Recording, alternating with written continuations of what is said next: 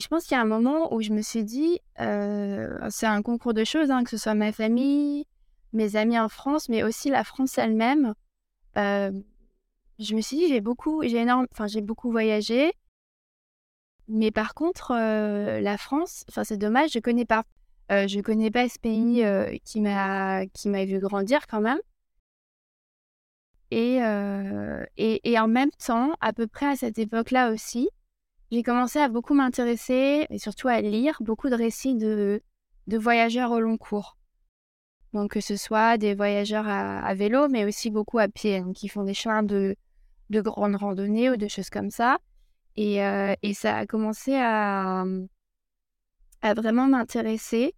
Et je pense que je me suis demandé un peu, avant de vraiment m'installer quelque part, j'ai envie de faire quelque chose comme ça vraiment partir pendant un certain temps et ça a été un peu voilà un catalyseur de euh, bah il faut que je parte maintenant.